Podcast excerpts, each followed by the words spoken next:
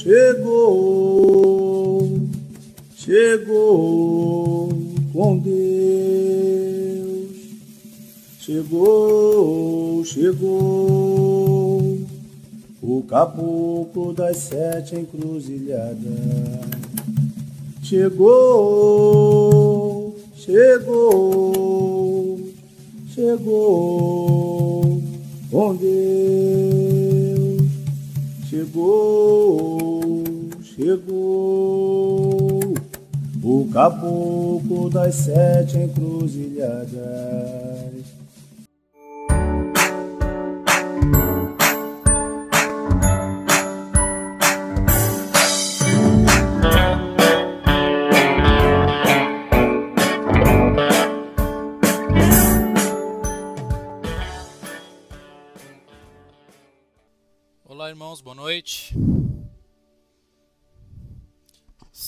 20 horas e 2 minutos, horário de verão. Sejam todos muito bem-vindos, irmãos e irmãs de fé, aos nossos estudos de teologia de Umbanda Sagrada. Nós estamos atualmente com 17 irmãos na sala isso é muito gratificante. É, eu sei que numa quarta-feira à noite sempre é, cada um tem seus compromissos, né, pessoais, familiares, profanos, e dedicar alguns instantes para a nossa religião de Umbanda é muito bonito, é muito lindo, ok? Então estamos iniciando hoje, dia 1 de fevereiro de 2017, o nosso grupo de estudos sobre teologia de Umbanda Sagrada. Tá? É, os encontros, irmãos, serão semanais, todas as quartas-feiras, às 20 horas, ao vivo aqui no Facebook, aqui no grupo. Tá bem?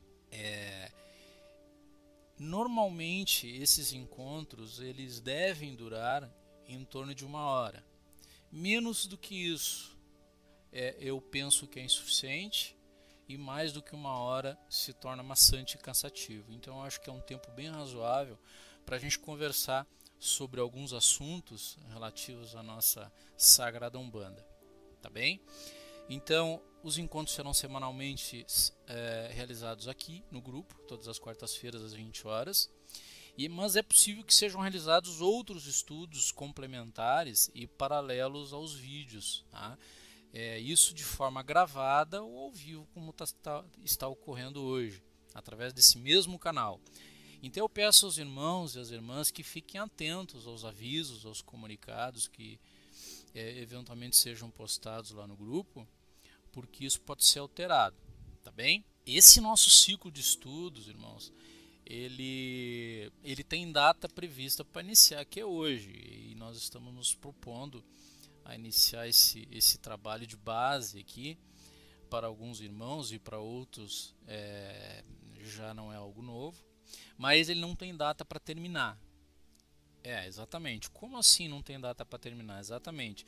Nós vamos fazer tudo bem devagar e com paciência, tá? É, não pretendemos esgotar esse tema, até porque ele é muito complexo e, portanto, por ser um mistério de Deus em si, ele é complexo e infinito. Nós vamos fazer tudo bastante devagar, com paciência e a gente estima, eu estimo que ele deve se completar no prazo de 12 meses, tá bem? Podendo ou não haver uma interrupção. Ou seja, eventualmente por compromissos de vocês, compromissos meus, profissionais, pessoais, é, é, é possível que em alguma semana a gente não tenha esse nosso encontro semanal mas alguma atividade a gente sempre vai ter, uma live para discutir determinado assunto, determinado tema, é, que não faça parte necessariamente desse cronograma do nosso curso. É, eu até não gosto muito de chamar de curso do nosso grupo de estudos sobre teologia de Umbanda. Tá? É, então eu eventualmente eu vou me reservar o direito de postar um vídeo gravado para vocês, tá? Ou não entrar ao vivo, ou ainda, como eu disse antes, não realizar o estudo em determinada, em determinada semana por compromissos profissionais ou pessoais que todos nós podemos ter, vocês e inclusive eu, tá bem? Daqui a pouquinho eu vou falar um pouquinho mais sobre mim, vocês vão compreender. E quando isso for necessário, eu vou procurar avisar com antecedência vocês para que todos possam se organizar e possam se programar. Tá? Além do conteúdo que vai ser disponibilizado aqui através de vídeos nesse grupo, exclusivamente nesse grupo, que vão ficar disponíveis para vocês assistirem depois, em qualquer momento e quantas vezes vocês quiserem, claro, é, salvo eventuais problemas técnicos né, da internet ou do próprio Facebook. Eu vou compartilhar com vocês também outros, materiais, outros materiais sejam é, vídeos, é, sejam áudios ou até algum conteúdo escrito para complementar o que a gente estudar aqui, certo? É, nós estamos com 22 irmãos agora na sala. Joia, joia. Tá, irmão? Inclusive, é, depois de encerrado esse, o, o, cada um dos nossos encontros, eu vou postar uma apostila de tudo que foi tratado em cada encontro. Tá? Uma apostila em PDF, de forma que vocês vão poder rever o conteúdo, cotejar com o que a gente for conversar aqui. Podem imprimir ou não e, e guardar esse material como uma rica fonte de consulta depois, tá? Bom, como eu disse antes, eu não tenho a pretensão de esgotar esse assunto de teologia, até porque ele é um mistério de Deus em si mesmo e, portanto, além de complexo, muito complexo, ele é inesgotável. Eu tampouco me considero uma autoridade na área, mas apenas um humilde é, aprendiz dessa magnífica e apaixonante religião que é a Umbanda. É, nós temos hoje é, na internet inúmeras plataformas com magníficos professores, né, ministrando cursos de teologia, cursos de doutrina, é, muitos canais falando sobre Umbanda em si, fundamentos, tira dúvidas. Então é, eu sou mais um, né, dentro da minha, da, das minhas limitações, a me propor a conversar é, sobre Umbanda com vocês. Tá bem, irmãos? é importante que se diga que tudo que for escrito aqui, tudo que for falado por mim durante esses encontros, é, não deve ser levado ao pé da letra, porque é uma verdade só minha, tá bom? E demais a quem, a, aqueles que aceitarem essas ideias como razoáveis e verdadeiras, tá?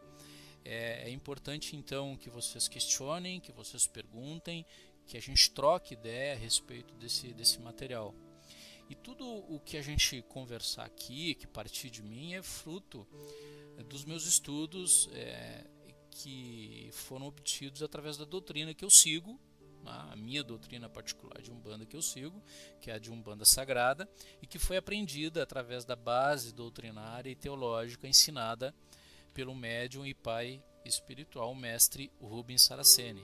Tá? Que eu acredito que a maioria de vocês já deve ter ouvido falar e lido as, as obras, a literatura de Rubens, bem como através de outras é, inúmeros autores que nós sabemos que hoje aí com muita propriedade estão escrevendo e falando sobre Umbanda. E claro, através do cabedal de informações é, que eu recebo diretamente dos meus guias espirituais, tanto de direita ou de esquerda, que me assistem e que é fruto também da vivência de terreiro. Tá legal, irmãos? É, eu quero deixar claro também que nesse nosso ambiente virtual aqui, ele é um ambiente totalmente sem formalidades.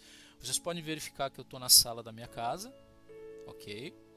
É, por trás aqui vocês não estão enxergando, mas tem uma parafernália de computador, de webcam, mouse, telefone celular, tudo ligado em paralelo para a gente poder mais ou menos entregar para vocês um, um áudio e um som razoável.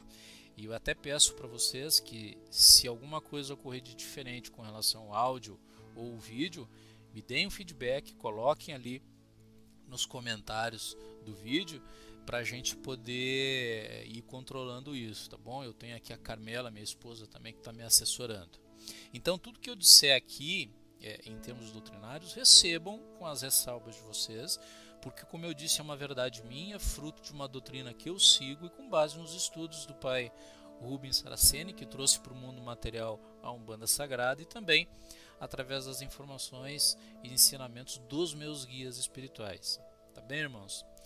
Ah, então, questionem, façam perguntas, porque só assim nós iremos evoluir em termos de conhecimento e dessa forma também colocar a Umbanda Sagrada no patamar que ela merece E isso só vai acontecer quando os umbandistas, e eu me considero umbandistas, e talvez, e espero que vocês também sejam, quando nós, umbandíssimos, fosse, é, sejamos esclarecidos o suficiente, informados suficientemente acerca dos mistérios que circulam na Sagrada Umbanda.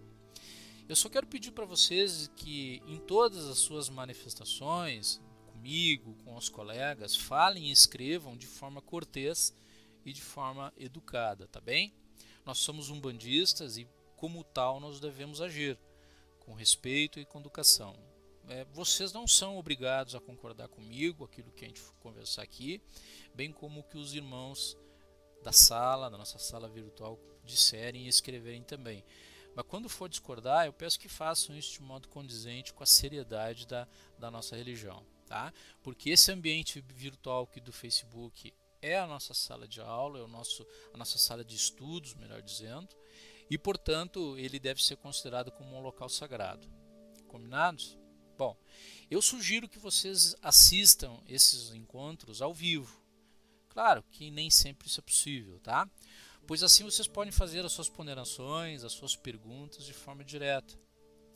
Mas se isso não for possível, assistam depois, de preferência dentro da mesma semana, anotando as suas dúvidas, as suas colocações, para serem feitas depois no próximo encontro. Vocês também podem entrar em contato comigo, inbox pelo Facebook, no meu perfil, né? Através dos perfis meu pessoal Marcos Adriano Vargas e Magia Divina Cruz Alta, através do meu WhatsApp que vai constar no material escrito que eu vou colocar depois no Facebook para vocês e através de um e-mail. Então nós temos vários canais de contato, seja pelo Facebook, seja pelo WhatsApp ou ainda por e-mail. Através desses canais nós podemos conversar, tirar dúvidas, vocês me ajudem, eu ajudo vocês e juntos nós chegamos a um, a um consenso que é evoluir juntos em termos de conhecimento. Eu sugiro também que vocês tenham em mãos um caderno de anotações, papel é, e uma caneta para registrar aquilo que, que a gente for conversando, registrar os apontamentos de vocês e as suas observações pessoais. Porque no final desses nossos encontros aqui, nós, vocês vão ter, e eu inclusive, um rico e vasto material para consulta sempre que se achar necessário. Tá bem? Então fica a minha sugestão. Sem prejuízo da, do material escrito que eu vou postar de vocês, que vocês podem acrescentar a tudo isso que vocês forem informando aí. Eu peço também, irmãos, que tenham muita paciência com as limitações que eventualmente nós possamos vir a ter em virtude das dificuldades técnicas oriundas da internet do Facebook ou de ambos, ok? Esse ambiente virtual pode apresentar surpresas imprevistas. Nós todos sabemos, a internet oscila todo tempo, às vezes deixa de funcionar e que às vezes esses reveses são incontornáveis. De modo que eu não posso me responsabilizar por tudo isso. Então eu peço que vocês tenham paciência quando isso ocorrer. O nosso ambiente de estudo é sagrado e todos vão ser tratados aqui como iguais, como irmãos, independente da experiência de umbanda e vivência de terreiro. Aliás, isso é interessante a gente conversar, porque alguns irmãos, e eu não conheço a todos, a gente vai é, nos apresentando e a gente vai se conhecendo ao longo do tempo. Irmãos, a, a, a internet estiver falhando, é, eu, eu sugiro para vocês que teclem a, a, apertem a tecla F5 para atualizar a página e depois abra de novo o vídeo, tá? Isso não é um problema técnico somente meu, somente vocês, isso é conjuntural, tá bem? É, com relação às nossas diferenças, é, porque é muito possível, e acredito que isso exista, é, irmãos que estão participando desses estudos que sejam é, consulentes, né, participam da assistência, pode ser apenas um simpatizante da religião, um bandista, médio de incorporação ou não, cambone, membro de uma corrente, dirigente e sacerdote, por que não? Então nós vamos ter é, irmãos aqui com as mais diversos, mais diversos graus de experiência, e em virtude disso eu peço que é, a gente procure nivelar e entender eventuais é, diferenças de conhecimento em relação a mim, em relação a todos os irmãos, em relação a vocês, tá bem? Então essa diferença só vai importar para os nossos estudos Se for para compartilhar esse conhecimento, alguma coisa nova que vocês têm para trazer para gente e para enriquecer o, o, os estudos. Então eu peço, por favor, tolerem as minhas limitações, tá? Inclusive limitação de tempo, tá? E a dos irmãos mais jovens na religião, pois afinal nós somos todos iguais, filhos dos mesmos pais e mães orixás, tendo como objetivo aqui o único que é estudar e aprender umbanda, tá certo? Vamos dar uma olhadinha aqui na nossa sala. Estamos com 21 irmãos agora no, momento. É, legal, irmãos. A irmã Sandra está narrando que não está ouvindo. Depois que congelou a imagem. Ok, irmãos. É, isso aí, como eu disse antes, pode acontecer, tá legal? Então eu peço que tenha um pouquinho de paciência, tecla em F5, atualiza a página, abre o vídeo de novo, que normalmente isso resolve, tá legal? Bom, finalizando essa parte inicial, é, eu quero dizer para vocês que quero solicitar para vocês é um pedido que se algum dos irmãos for médium atuante de algum terreiro, eu quero solicitar para vocês que comunique o seu dirigente, o seu sacerdote, de que vocês estão participando desse estudo, a fim de que ele aprove e autorize que vocês continuem. Eu respeito a hierarquia de todos os terreiros, respeito a doutrina de todos os terreiros, então é, é, é, é saudável que cada um comunique o seu dirigente, o seu sacerdote, é, a fim de que vocês estão realizando esse estudo para que depois não haja nenhum, nenhum problema que vai possa influenciar na relação de vocês, tá bom? É, desconsidere ainda é, o que eu disser, o que eu escrever aqui nesse, nesse ciclo de estudos se o sacerdote de vocês, o seu pai de santo de vocês pregar uma doutrina diferente, tá? No caso, ele sempre vai ter razão e é ele que vocês devem seguir. Então aqui eu estou é, explanando, irei explanar o meu ponto de vista acerca da doutrina e teologia. Claro, eu sigo uma raiz, que é a Umbanda Sagrada, mas é, é possível que encontrem práticas diferentes, doutrinas diferentes no terreiro de vocês. Quando isso acontecer, sigam a doutrina e a teologia do sacerdote da casa de vocês, tá bem? Bom, que a nossa então jornada de estudo seja repleta de muito estudo aí, de muita luz, que Pai Oxóssi é, trono do conhecimento, né? O orixá universal do trono do conhecimento nos abençoe, nos proteja e expanda as nossas mentes aí para a gente poder estudar junto. Legal, irmã Roberta, aqui todos estão acompanhando a página, inclusive os irmãos dirigentes. Benção aí para os pais e mães é, que estão acompanhando aqui os nossos estudos. Bem, eu, eu preciso falar um pouquinho sobre mim. Não tem muito para conversar, mas é interessante para que vocês possam me conhecer um pouquinho. É, nós vamos ter um longo tempo aí de conversa, de estudo. Então é legal que a gente conheça e vocês também vão se apresentando aí no grupo. Esse grupo é nosso, ele está aí para a gente conversar, para a gente discutir e através deles nós vamos conversar, aprender bastante e a gente conhecer, tá bem? O meu nome é Marcos Adriano Vargas, é, conforme aparece aí no prompt da, da tela. Eu tenho 47 anos de idade, na verdade 46, vou completar 47 em março. Eu sou advogado, minha profissão é advogado desde os 21 anos de idade. Eu sou casado com Carmela Ciocari Liberali, que é servidora pública estadual, meu braço direito, minha mulher, um bandista também, que está aqui é, em outro computador auxiliando aqui é, nessa tarefa aqui. Tá bom? Nós residimos em Cruz Alta, no estado do Rio Grande do Sul. Não sei se tem algum gaúcho aqui, algum cruzaltense na nossa sala. Se tiver, eu peço que levante a mão. Sou de Cruz Alta, sou gaúcho. Tá legal? Então, eu e a Carmela somos umbandistas há bastante tempo. Como vocês percebem, é tudo muito simples. Estou tomando água aqui, viu? Não tem produção nenhuma. A minha a primeira experiência que eu tive com relação à religião é, ocorreu por volta dos 15 anos de idade. É, eu gosto de falar isso porque uma vez conhecendo um pouquinho da minha história também é, é, é legal para futuros é, julgamentos, quem sabe, podemos dizer assim. É, a primeira experiência com a religião ocorreu por volta dos 15 anos de idade. Quando eu comecei a, a pressentir alguns acontecimentos e, digamos, ver, um ver entre aspas, né? seres espirituais, criaturas, eh, que mais tarde eu, eu descobri, eu soube quem eram.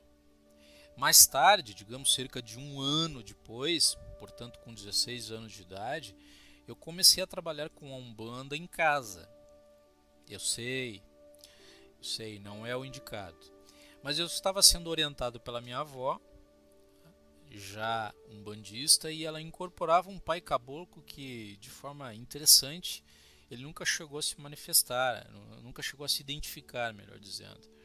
Mas ele nos orientava, nos conduzia nesse trabalho que a gente realizava em casa, que tinha também a participação da minha mãe e da minha irmã. E depois alguns vizinhos, algumas pessoas foram sendo agregadas ao grupo. Tá? Com o tempo, é, nós começamos a atender familiares, outras pessoas da família, vizinhos e até pessoas desconhecidas que acabaram sendo indicadas para participar do que nós denominávamos à época de sessão de umbanda, sessão de atendimento, como preferirem, né? Ocasião que a gente realizava atendimentos e passes, principalmente com o caboclo da minha avó, tudo muito rudimentar, simples, mas feito com muito amor.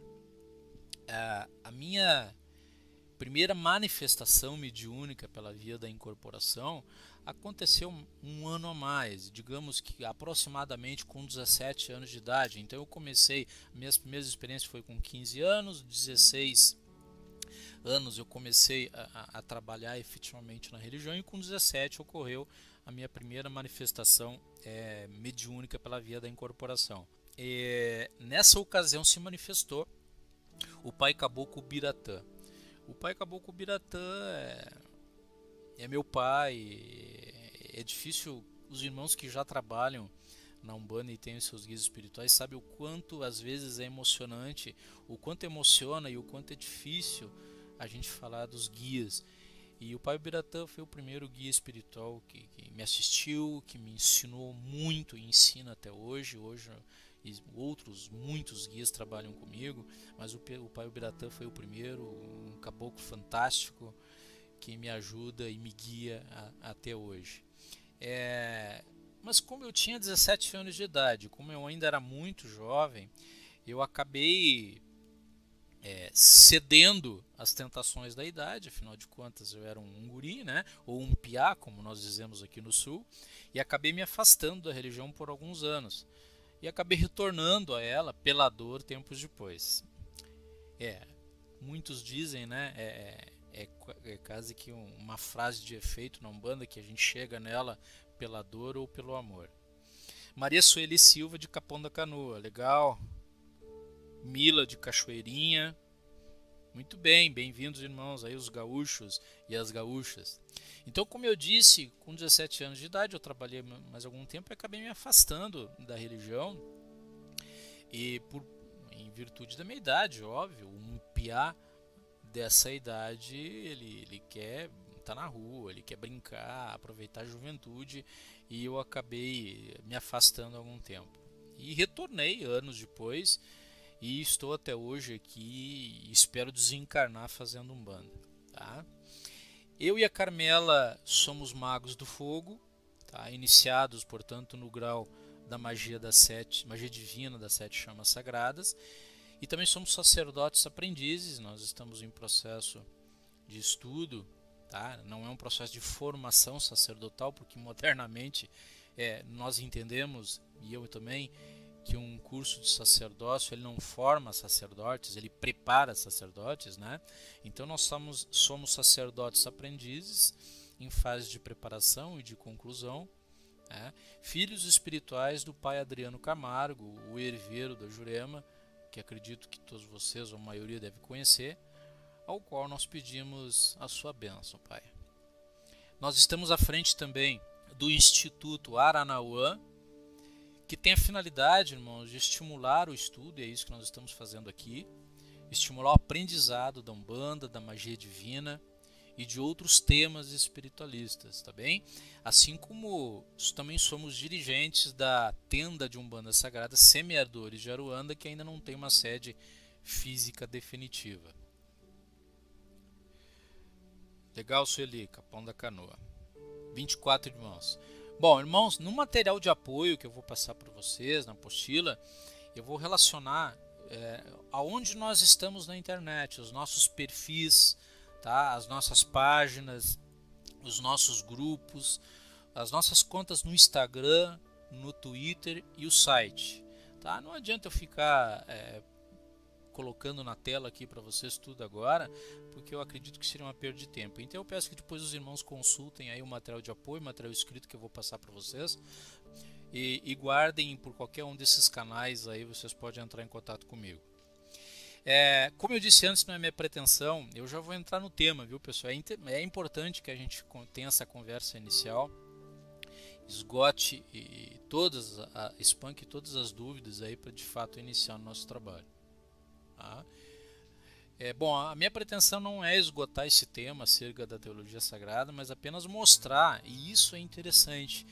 Eu acho que é, eu acho que isso é pouco dito na Umbanda. Eu não quero esgotar esse tema, mas eu quero mostrar e chamar a atenção dos irmãos que a religião ela é muito mais que somente a prática de terreiro. A Umbanda é linda, a Umbanda é maravilhosa, Claro que a parte prática, o trabalho caritativo dentro do terreiro é fundamental, mas a nossa Umbanda ela é muito mais. A Umbanda é, é vida, a Umbanda é doutrina, a Umbanda é uma via de autoconhecimento, ela é teologia.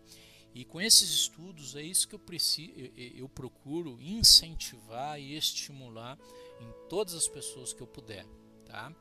Além disso, é, com esse ciclo de estudos, é, eu quero iniciar pelo menos a possibilitar que muitas pessoas ou mais pessoas do meu círculo é, conheçam os fundamentos da religião e compreendam muito do que acontece de uma gira, tanto do lado material, que é aquilo que nós vemos, não é? E, e, e também do lado de lá da criação, que é o lado etéreo ou o lado espiritual. Porque muita coisa, gente, acontece do lado de lá da matéria, tá bem? Então, nós queremos com isso também é, expandir esse conhecimento e essa visão.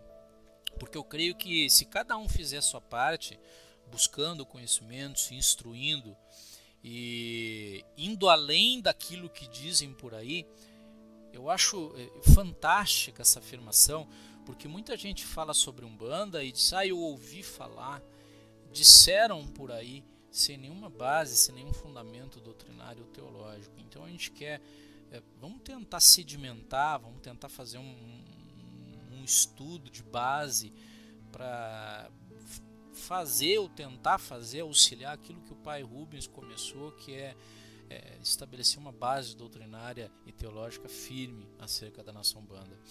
Então, é, a gente conhecer muito mais é, daquilo que dizem por aí. Então, eu, eu considero como propostas desse, desse ciclo de estudos aqui, desse projeto, é, de estudos sobre Umbanda é levar a informação ao maior número de pessoas possível para que essas pessoas, que são vocês, que somos nós, que somos todos os umbandistas na face da Terra, possam multiplicar esse conhecimento. Por que multiplicar esse conhecimento? Porque só assim nós vamos acabar com muito dogma, muito tabu que tem por aí e, e, e muito conhecimento que não pertence à religião de Umbanda, porque tem muita coisa misturada. E eu respeito, digo desde logo. Além disso, desmistificar muita coisa que se diz sobre religião até hoje, antigos conceitos, ou, se não for possível desmistificar, dar uma nova visão para muita coisa que ainda impera por aí. Desfazer aquela imagem negativa né, que existe sobre a Umbanda em, em algumas é, situações. É, quem de nós um dia já não enfrentou uma situação de dizer que é um bandista e alguém virar a cara, não é? Eu tenho inúmeros colegas de barco de sacerdócio que têm dificuldade para conseguir alugar uma tenda, um salão, um terreiro, porque o proprietário, o, loca, o, o locador, quando descobre que é para uma tenda de umbanda, afirma desde logo: não, não, não, eu sou cristão, para Umbanda não. Como se a Umbanda fosse algo do mal. Né? Então, também, se nós, cada um de nós puder multiplicar esse conhecimento, isso aos poucos vai terminar. Estimular também o estudo sistemático. É importante, gente, acabou o tempo de achar que o caboclo, o preto velho, o cigano, o boiadeiro, o marinheiro, vem em terra, ele faz tudo, ele sabe tudo e o médium, o cavalo, o aparelho não precisa saber de nada. Eu defendo sempre e sempre defenderei que é importante e essencial o estudo sistemático de Umbanda.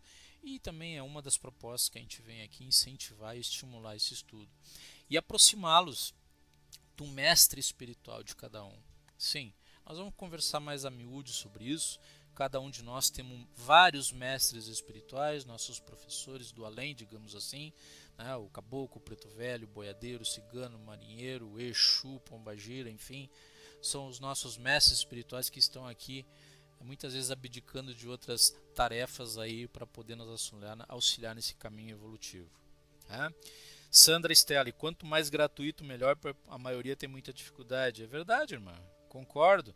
Nós temos irmã, a irmã Conceição aqui de Americana, São Paulo, bem-vindo. A Márcia do Rio de Janeiro. Clésio do Rio de Janeiro também, legal, todos muito bem-vindos. É muito bom a gente ter irmãos aí de várias partes do Brasil. Gente, sugestões bibliográficas. Eu coloquei essas sugestões bibliográficas no material de apoio, tá? Perdão. Mas basicamente são as obras do pai Rubens Saraceni, da editora Madras. Tá?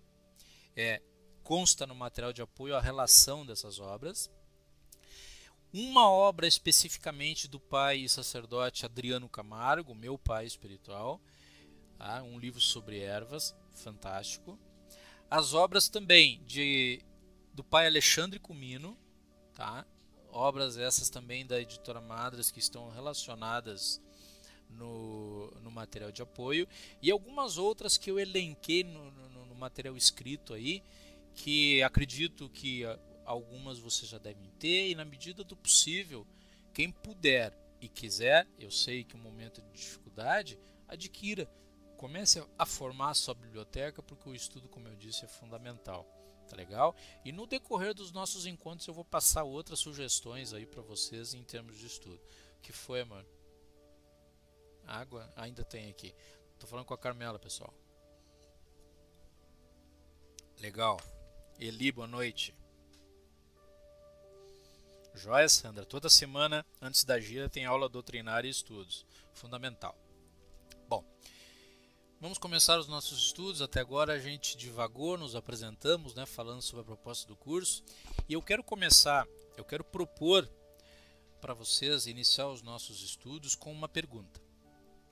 Sim, uma pergunta. Por que estudar Umbanda? O que, vocês acham dessa, dessa pergunta?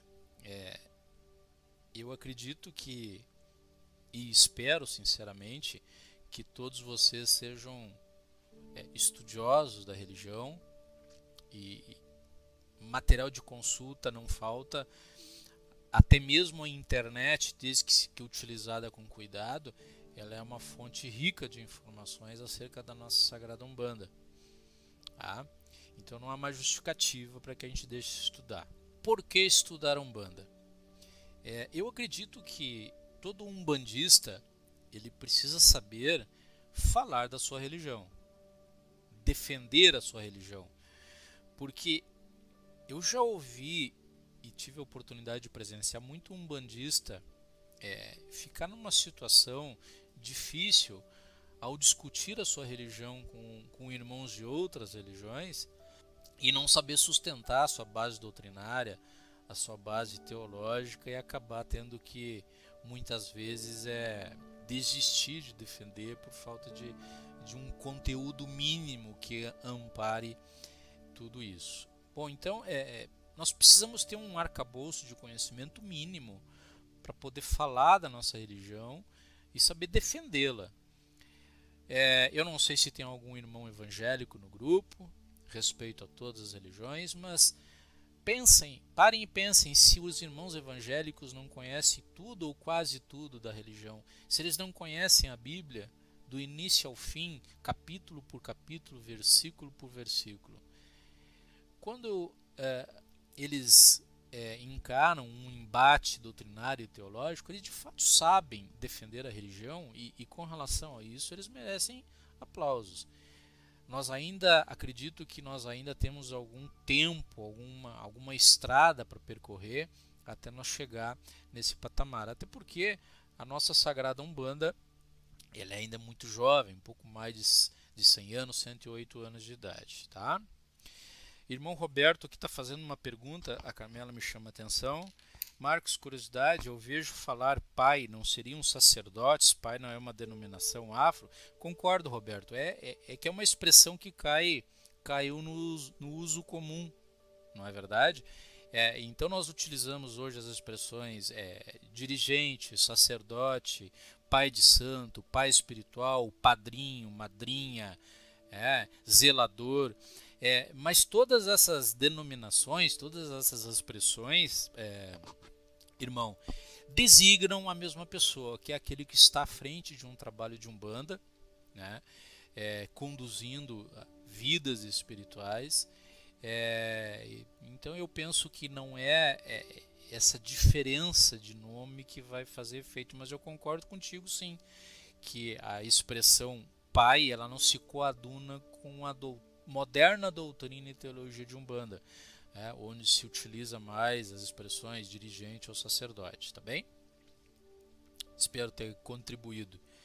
Bom, então, para que nós possamos saber defender e falar a, a, a, nossa religião, é preciso que a gente esteja em constante aprendizado, permitindo dessa forma que a Umbanda esteja e permaneça no lugar, dentro, no espaço sagrado, dentro do cenário religioso mundial que ela merece.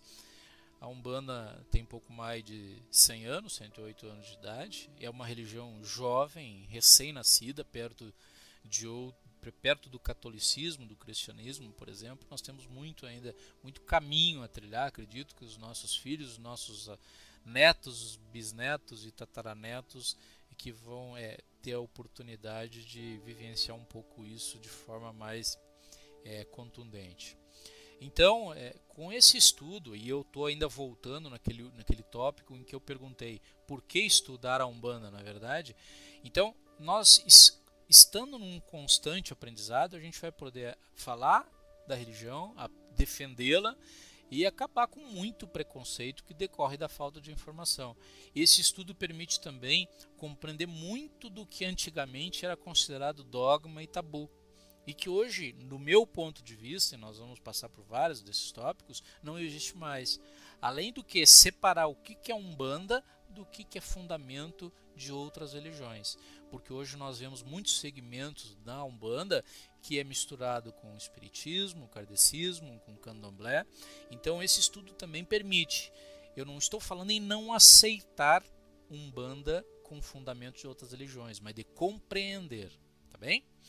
Então vê-se também, é, em virtude disso, é, as pessoas mal instruídas e incapazes, às vezes, até de dirigir a vida religiosa e espiritual de outras pessoas, mas que se arvoram em abrir terreiros e para dar apenas vazão aí os seus egos e desequilíbrios emocionais, tá, gente?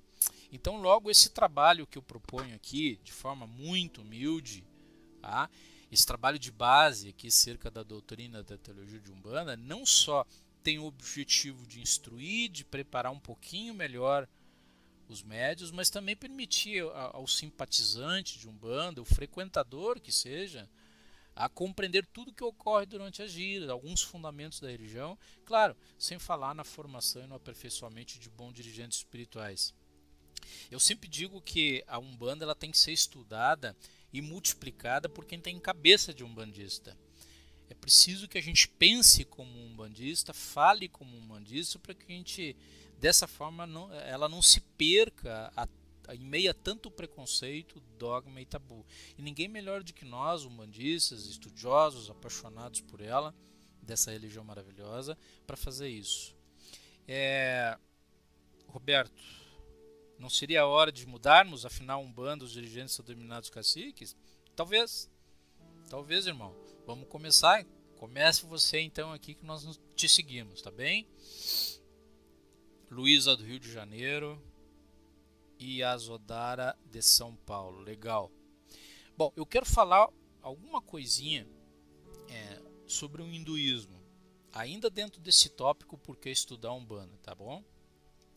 O hindu, é, eu, leio alguma coisa, muito pouco a respeito, mas eu, é, o hinduísmo tem algumas ferramentas que são estudadas há milênios já. Se vocês, quem teve a oportunidade já de ler um pouquinho a respeito, e algumas ferramentas do hinduísmo é, ela, a gente consegue ver com uma roupagem um pouco diferente dentro da Umbanda. Tá? Dentro do hinduísmo, nós temos quatro ferramentas, eu quero citá-las para vocês, é, que são chamadas, chamadas de yogas. Tá? E por meio desses yogas ou dessas ferramentas, o, o, o, praticante ele acaba alcançando um estado de consciência expandida e isso pode ser aproveitado dentro da umbanda, tá? Esses quatro yogas ou essas quatro ferramentas são trabalho, conhecimento, transcendência e devoção. Eu vou repetir. Isso está no material de apoio: trabalho, conhecimento, transcendência e devoção. Tá? Vamos trazer essas quatro ferramentas, esses quatro yogas para dentro da nossa Umbanda, porque eu disse que nós podemos vê-las também dentro da religião. Tá? Aonde que vocês conseguem enxergar o trabalho, o yoga do trabalho dentro da Umbanda? Reloginho. Esse latido que vocês ouviram é da minha mascote. Tá? O trabalho, o yoga do trabalho, a ferramenta do trabalho dentro da Umbanda, nós podemos ver através da ação social caritativa, aquilo que a gente faz dentro do terreiro. Lembram que nós conversamos quando começou o nosso encontro hoje que um dos meus objetivos é fazer a gente compreender que há muito mais além da prática de terreiro. E isso corrobora o que eu estou falando. Tá? Uma das ferramentas da Umbanda que nós estamos pegando emprestado, digamos assim, essa, essas ferramentas lá do hinduísmo é o trabalho, que é, nada mais é do que a ação social caritativa, aquilo que a gente faz dentro do terreiro, aquela prática caritativa. Outro yoga, outra ferramenta também dentro do hinduísmo que se aplica na Umbanda, sem sombra de dúvida, é o conhecimento, é o estudo. Tá?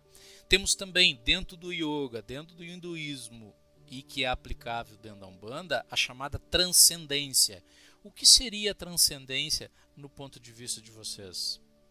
Caridade, Sandra, é isso aí. Tá? A transcendência é aqueles estados alterados de consciência que também existem dentro da Umbanda e que existe dentro, existe dentro do hinduísmo. Então veja que não há nada de novo, tudo no universo, nada vem do, do nada. Então as coisas se repetem com novas roupagens, com novos pontos de vista.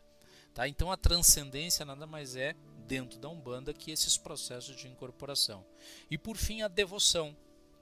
A devoção que existe no hinduísmo também há no, no, na Umbanda, que é a nossa reza, a nossa a oração e a nossa reverência. Por que, que eu estou fazendo referência, trazendo alguma coisa lá do hinduísmo para conversar com vocês? Porque assim como no hinduísmo existem essas quatro ferramentas que, uma vez entendidas, compreendidas, levam o praticante a alcançar um estado de consciência expandida, na Umbanda também existe. Através do trabalho, que é a ação social caritativa, aquela prática de terreiro, o conhecimento, que é o estudo, a transcendência, que é a incorporação, e a devoção, que é a, nossa, é a reverência. Tá? Então, Umbanda é muito mais que prática de terreiro, é, isso, é aí que eu quero chegar, gente. E esse yoga, esse, essa ferramenta do hinduísmo que se aplica também no, na Umbanda, o conhecimento, é o que nós estamos fazendo aqui. Nós estamos, na verdade, exercitando um dos yogas do hinduísmo e um dos pilares da sabedoria da Umbanda, pois assim procedendo nós vamos alcançar, esperamos, né, um estado de consciência é, expandida.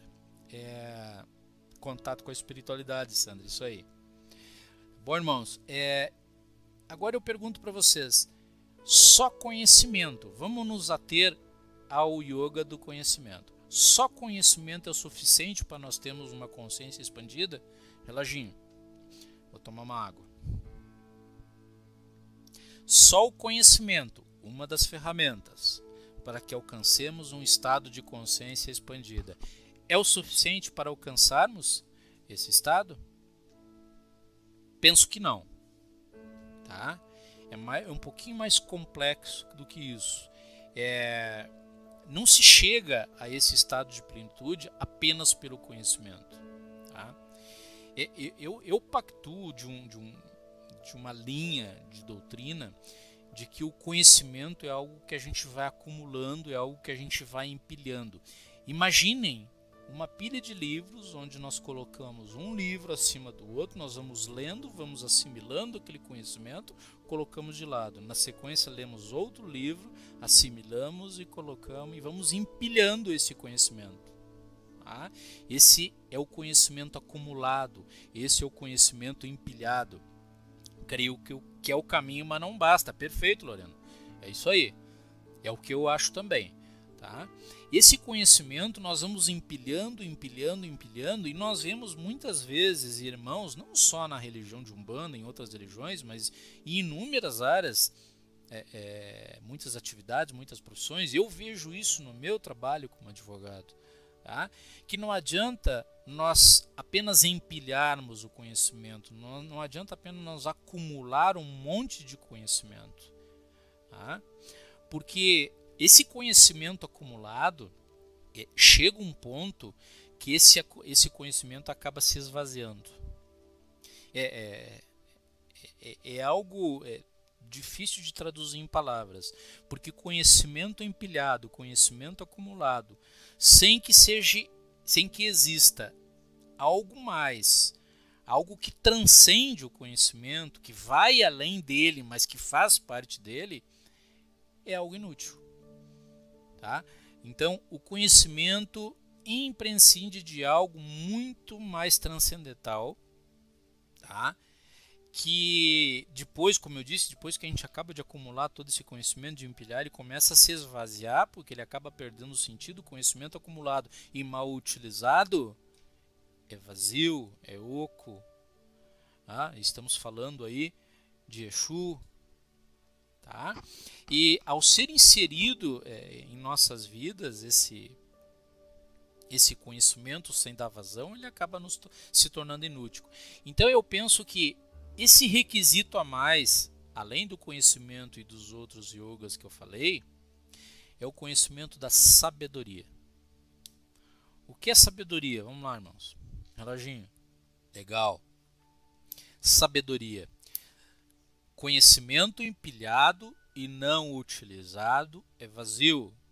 Conhecimento com sabedoria é joia. Por que conhecimento com sabedoria? Saber aplicar e saber utilizar todo esse conhecimento para melhorar as nossas vidas e a vida e as vidas dos nossos irmãos, dos nossos semelhantes.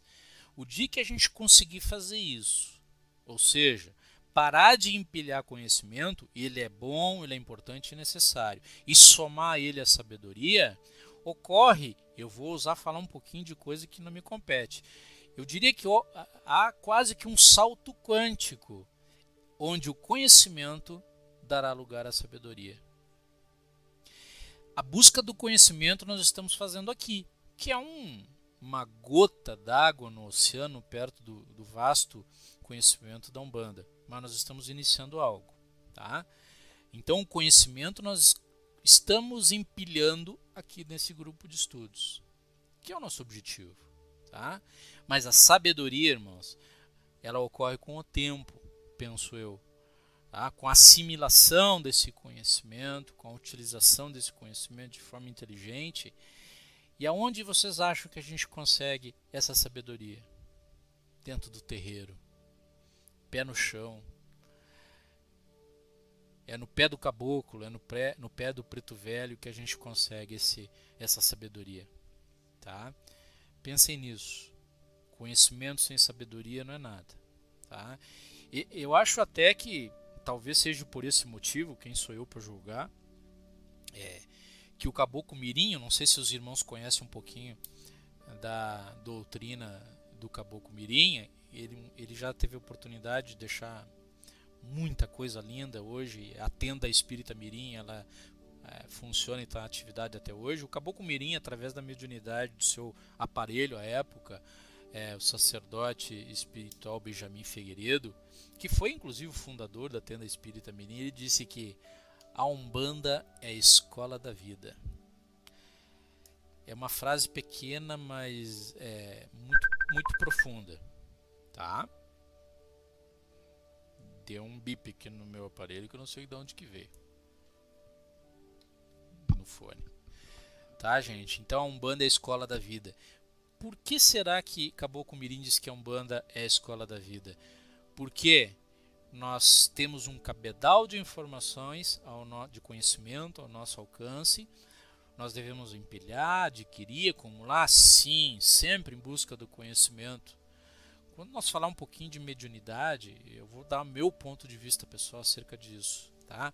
Sobre esse arcabouço que o médium acumula no seu inconsciente, que depois o guia acaba se apropriando para poder fazer o, o trabalho dele. Tá? Mas então, com esse conhecimento acumulado, esse conhecimento empilhado, somado à sabedoria, a Umbanda é única. Não existe, do meu ponto de vista, eu não conheço outra religião tão fantástica que ensina a gente ter um autoconhecimento, nos conhecer, conhecer a nós mesmos. Isso é uma escola da vida. Então, muito feliz a colocação do Caboclo Mirim quando afirmou que a Umbanda é a escola da vida, tá? E eu levo isso, trago isso sempre comigo e desde o primeiro dia que eu comecei a trabalhar na Umbanda e até hoje ela é a minha escola, ela é a minha professora maior, tá? É, lembrando, claro, que não é o, a Umbanda não é o único caminho é, colocado por Deus ao nosso dispor para a gente possa é, se autoconhecer e evoluir. Existem inúmeras religiões, eu vou falar um pouquinho sobre religião e a gente vai ter oportunidade de discutir isso. Existem inúmeras religiões aí que também que permitem é, a gente acessar essa via evolutiva, mas como a Umbanda eu acredito que não há outra. Respeito todas, tá? E, e para concluir essa primeira parte, então aqui é acerca do porquê estudar Umbanda, na verdade, né? E eu espero que eu tenha é, conseguido transmitir para vocês, do meu ponto de vista, qual é a importância da gente estudar Umbanda, não saber defender, conhecer os fundamentos, falar dela, porque uma vez acumulado esse conhecimento, nós vamos adquirir fatalmente a sabedoria por meio do, do terreiro e poder servir de escola para a vida, para nós e para os outros. Tá? E eu quero assim, é, é, para finalizar sobre tudo que a gente vai dizer daqui para frente com relação a esse tópico, todos aqui, todos vocês é, já tiveram alguma experiência no campo religioso. É, já estiveram em muitos lugares, não é? Talvez em outras culturas, em outros países. Já leram com certeza muitos livros. E isso faz com que vocês e eu também a gente fique cheio de ideias preconcebidas, correto? Conceitos, e paradigmas que inevitavelmente vai nos conduzir a uma situação de comparação e julgamento o tempo todo. Por que, eu digo isso? Porque muitos de vocês são dirigentes, são sacerdotes, são médios de corrente, já leram muito e já presenciaram muitas coisas que talvez não se coadune com o que a gente vai dizer aqui em termos de conhecimento doutrinário e teológico de Umbanda tá? E eu respeito todas as diferenças. É, então eu peço assim, irmãos, se você for católico, espírita, umbandista, candomblecista ou até mesmo ateu, legal, respeito todos, tá? Independente do tempo de umbanda e de experiência que você tem. Eu só quero pedir para vocês, por favor, estejam abertos para receber novas informações e se elas não forem novas, talvez uma opinião sobre uma nova leitura sobre conceitos antigos. Eu não sou dono da verdade, eu tô, quero conversar com vocês aqui a minha doutrina, a doutrina que eu sigo, para que juntos a gente possa, possa é, evoluir junto, aprender juntos. Então, portanto, eu peço, vamos esvaziar o copo. Ó, esse copinho d'água, vocês conhecem a fábula onde o, mestre e o discípulo conversam, né? Ele vai servir um chá para o discípulo, o mestre serviu o chá e, e o copo do discípulo está cheio, já tem algum conteúdo, ele vai encher e acaba transbordando. E fatalmente o que a gente espera e pede é que vocês, antes da gente começar a se aprofundar dentro da doutrina e teologia, esvaziem o, copo de vocês. Eu não tô, eu não tô pedindo que vocês abandonem tudo aquilo que vocês já experienciaram, mas esvaziem um pouco para de repente aceitar. Não é aceitar também, mas é pensar na possibilidade de uma nova leitura sobre antigos conceitos, tá bem? Pergunta, irmã Sandra, sabedoria de outras vidas? Com certeza, irmã. Nós acumulamos tudo isso, tá? Estamos 22 irmãos na sala, que legal. Bom, irmãos, é, nós estamos aqui com 20 horas e 57 minutos. Vamos avançar mais um pouquinho.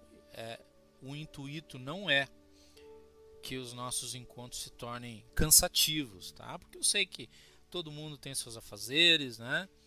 E a ideia é que a gente estude junto, mas que não prejudique ninguém. A segunda pergunta que eu propus pra, pra você, vou propor para vocês. Lembra na primeira?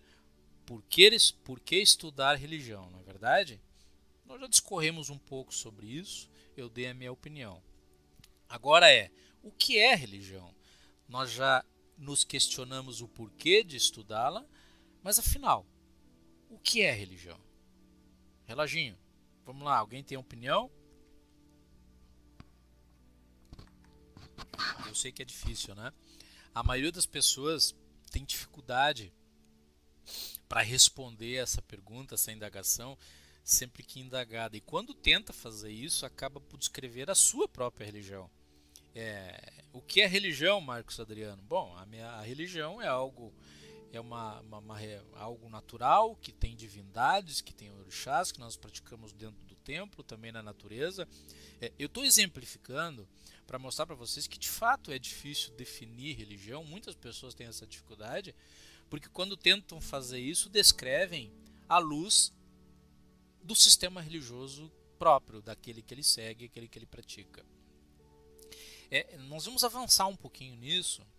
É, eu acho interessante a gente falar essa parte, mas não sem antes conversar sobre é, algo que é legal, também é importante a gente relembrar, que são os modelos de religião.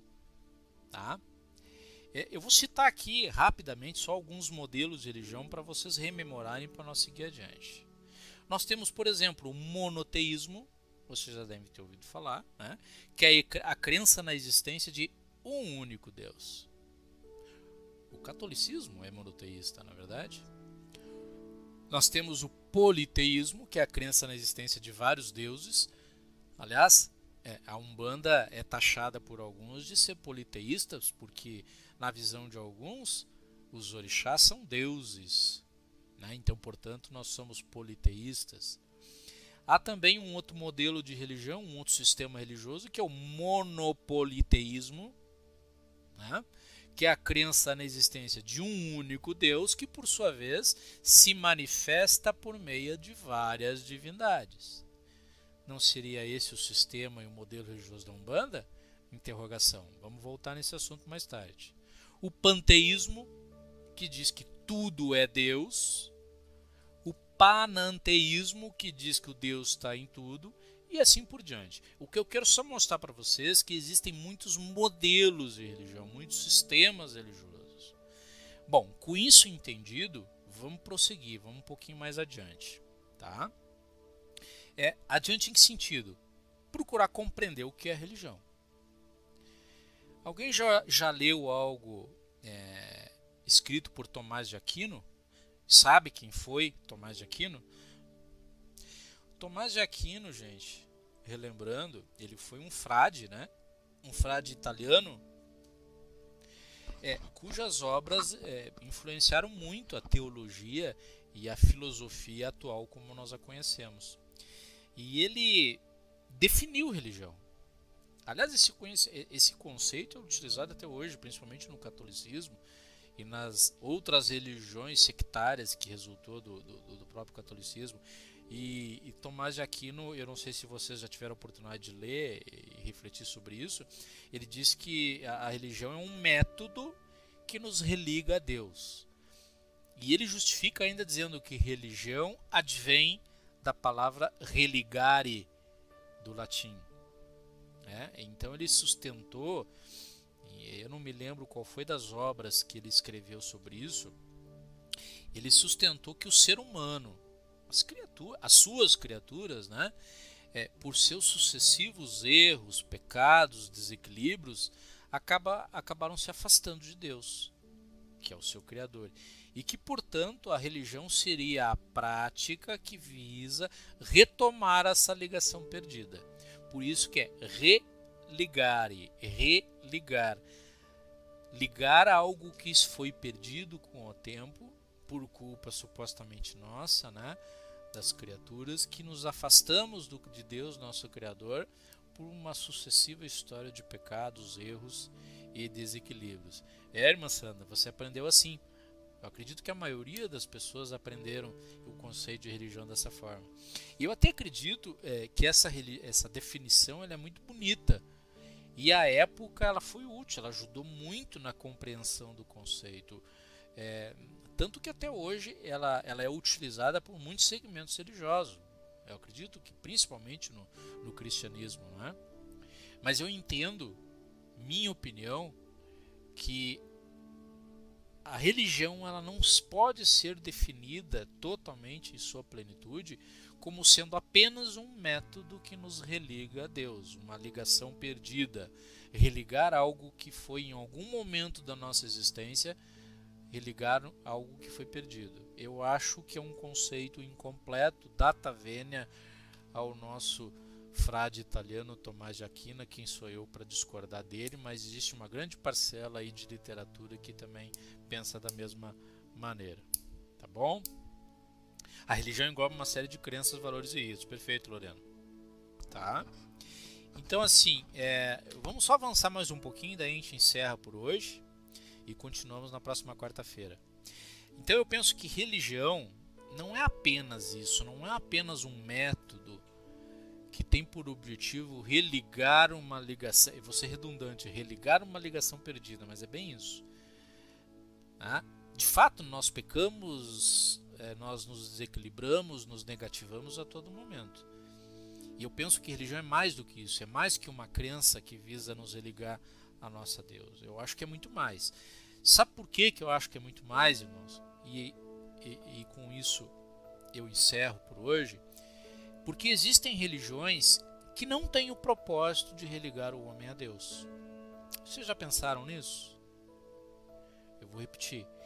Existem religiões que não têm o propósito de religar o homem a Deus.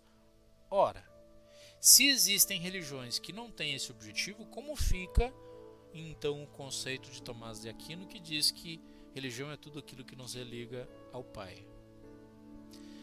Eu vou dar um exemplo: budismo. O budismo é, ele não tem finalidade de, de, de, religar ninguém a Deus. Aliás, o budismo sequer afirma que Deus existe. Eu não sei se vocês já é, leram alguma coisa sobre o budismo. O objetivo do budismo é fazer com que o praticante ele alcance o que eles chamam de estado de iluminação. Tá? Então o budismo não afirma que Deus existe, ele não tem o centro de suas atenções em relação a uma divindade única. Tá? É seita. Legal, irmã? Foi bom a sua colocação, irmã Sandra. Eu vou falar sobre seita na semana que vem e eu vou tentar mostrar para vocês uma visão legal sobre isso. Então, como fica o conceito de Tomás de Aquino na medida que existem religiões que não têm o objetivo de ligar o homem a Deus? Estaria errado o conceito de Tomás de Aquino? Para aqueles que te... diz a Luísa, é... para aqueles que têm fé, nenhuma explicação é necessária. Para aqueles que têm sem fé, nenhuma explicação é possível. Perfeito, Luísa, é isso aí. Tomás de Aquino para aqueles que têm fé, é isso aí emendou aqui o teu post. É isso aí, Bruno. Budismo, perfeito. É, é disso que eu estou falando. Tá? Então, assim, ó, é, é, é, eu quero encadear uma linha de raciocínio junto com vocês para a gente entender é, esse estado de coisas. Né? Se no budismo, que é religião, não tem o objetivo de religar a Deus, e a irmã falou aqui no, no post que religar é mais amplo, concordo. Tá? É, como então compreender ou como é, interpretar o conceito de Tomás de Aquino, que eu acho que hoje é utilizado quase como regra dentro das religiões. E eu vou mais longe, existem outras religiões, assim como aconteceu com o budismo, que também não tem Deus como centro das suas atenções. E vou mais ainda longe, que sequer consideram obrigatória a existência de livro sagrado, como é o caso da Bíblia. Para nós, Bíblia é sinônimo de religião, não é verdade? E algumas religiões sequer é, acham necessário a existência de um livro sagrado. Então vejo que nós demos um passo a mais.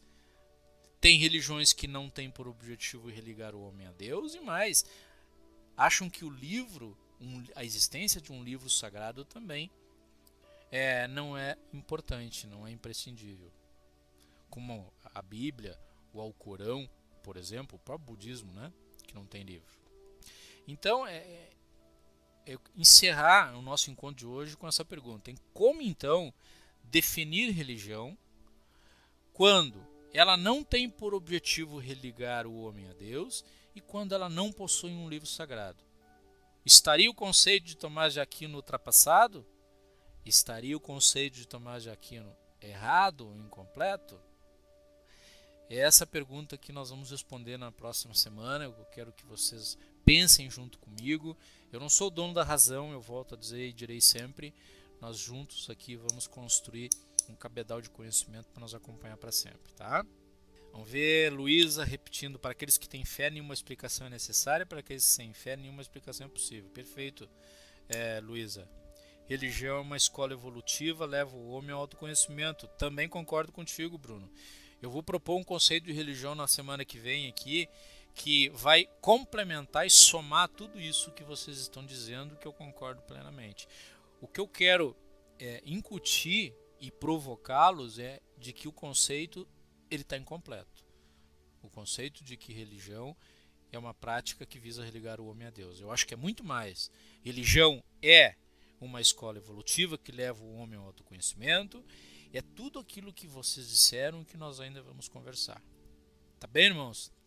Então, é, eu agradeço. Nós estamos aqui, já são 21 horas e 9 minutos, aqui na velha Cruz Alta, no Rio Grande do Sul.